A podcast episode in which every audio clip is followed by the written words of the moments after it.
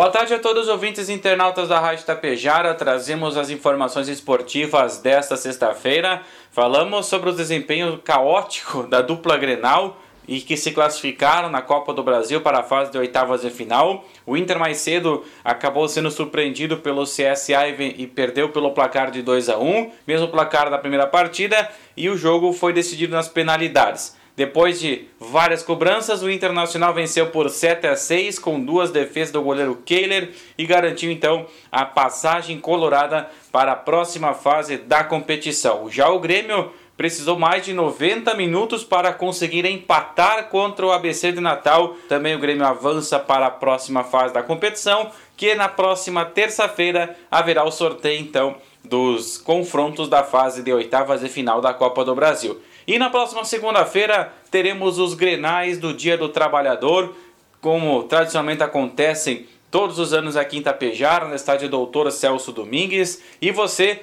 pode nos acompanhar a partida de veteranos às 10h30 da manhã, então Grêmio e Internacional, no FM 101,5 e também nas lives do Facebook e do YouTube.